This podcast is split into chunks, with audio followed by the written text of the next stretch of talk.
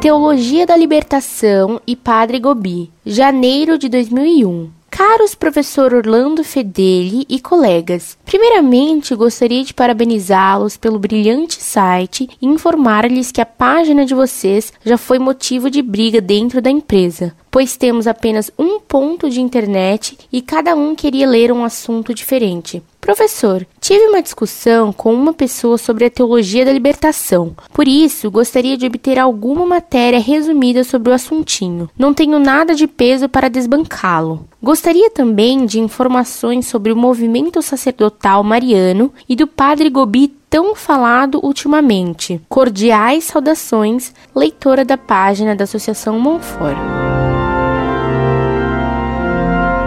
Prezada Salve Maria. Muito obrigado por suas palavras generosas que nos incentivam a prosseguir nessa luta em defesa da doutrina católica. A respeito da teologia da libertação, logo que tiver algum tempo escreverei um trabalho contra ela. Para início de conversa, creio que você deveria perguntar a seu colega o que ele entende por libertação.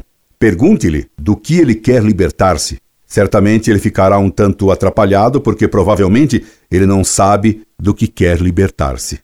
A teologia da libertação afirma que o homem deve libertar-se de qualquer autoridade, inclusive de Deus. O ex-frei Boff, que se libertou dos votos que pronunciara diante de Deus, a começar pelo voto de castidade e de celibato, afirma em um dos seus livros, Pelos Pobres contra a Pobreza, que ele é ateu desse velho barbudo lá em cima. Está na hora de nos livrarmos dele.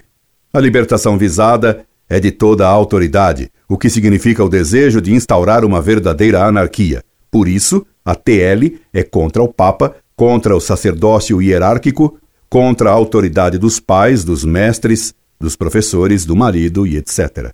Pergunte seu amigo se é isso que ele pretende. No site Monfort há um trabalho meu expondo por que a desigualdade é um bem, com argumentos de São Tomás de Aquino.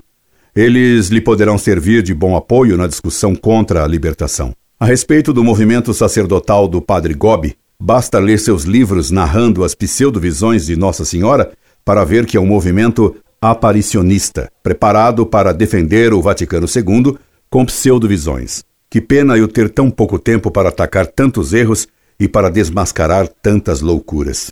Incorde Jesus Semper, Orlando Fedeli.